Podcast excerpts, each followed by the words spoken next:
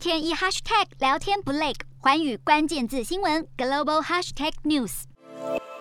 乌克兰总统泽伦斯基啊，今天凌晨发布了演说影片，警告俄罗斯破坏团体已经进入首都基辅。乌克兰如今是孤军奋战面对俄罗斯，悲愤的泽伦斯基说呢，没有其他国家与我们并肩作战。同时，他也埋怨北约盟国之前都说力挺乌克兰加入北约，现在所有人都在畏惧了。泽伦斯基的悲愤很有原因，因为俄罗斯从二十四号凌晨入侵乌克兰到现在差不多二十四个小时，还没到啊二十四小时，但是已经有将近一百四十名乌克兰的居民丧命，好几百人受伤。不但是首都基辅，还有南部的港都敖德萨都被轰炸。俄罗斯甚至出动黑海舰队从海上对陆地发射飞弹。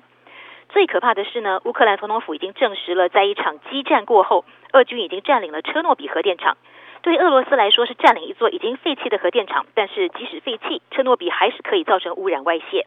所以，当今欧洲面临的最严重的威胁之一，除了战火之外，就是车诺比的安全，这已经没有保障了。这样的恐怖行动会持续到什么时候呢？克里姆林宫方面说，普丁会根据行动结果还有效益来决定对乌克兰的军事行动什么时候结束。外界是有人预测，说不定这个侵略行为会持续十到十五天。泽伦斯基还说呢，虽然自己是俄罗斯斩首的头号目标，但是他和家人都没有逃难，他誓言会留在自己的国家。而泽伦斯基也向在布鲁塞尔召开危机峰会的欧盟寻求支援了，同时泽伦斯基也请求联合国赶快在乌克兰进行维和任务。那我们看到国际社会方面的回应，以美国为首的西方国家或是西方组织领袖都说要强力制裁俄罗斯，都说要力挺乌克兰。可是呢，实际上没有人出动一兵一卒来帮忙乌克兰打仗。之前努力奔走的法国总统马克宏是开战后第一个打电话给俄罗斯总统普京的西方国家领袖，他要求立刻停止莫斯科对乌克兰的攻击。但是这个要求当然是不会有用的。而像是美国总统拜登呢，也没有打算派出美军到乌克兰作战。目前美军的增兵调动都在邻近国家之内，完全没有出现在前线。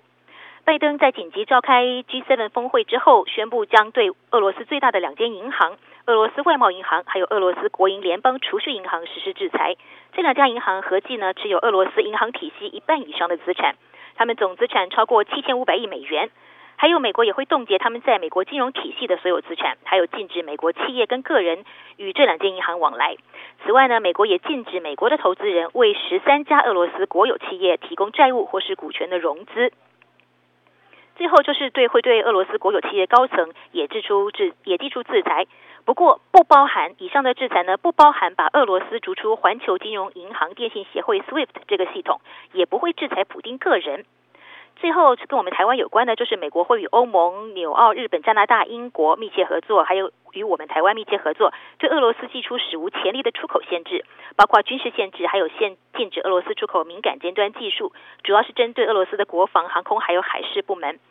我们回头来看到乌克兰的平民啊，在战争中受害最大的当然是平民百姓。乌克兰多个城市遭到攻击，民众死伤的消息不断的传出。虽然普丁强调军事行动只会锁定军事设施，但是事实就是乌克兰人死于非命。民间遭到炮弹袭击的影片还有照片，网络上是不断在疯传。有美国媒体呢，像彭博社就分析，他们认为只要再过几个小时，俄军很可能就会攻陷首都基辅。所以大批民众纷纷逃往邻近的国家，像波兰还有摩尔多瓦。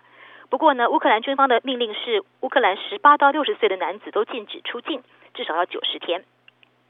在乌克兰人民沦为战争难民的时候，俄罗斯的人民怎么看呢？忽然成为侵略者，俄罗斯人大致可以分为年轻的反战派，还有中年以上的主战派。主战派不少人认为，乌克兰自古以来就是俄罗斯的麻烦制造者，所以普丁是打得好。但是对年轻人来说，二战结束已经七十多年了，年轻人多半很难想象战争竟然出现在身边，所以昨天也有不少俄罗斯人走上街头抗议，结果就是警警方迅速逮捕了大概一千五百个反战民众。俄罗斯很明显的只是普京的一言堂而已。以上就是俄罗斯和乌克兰的情况的最新消息。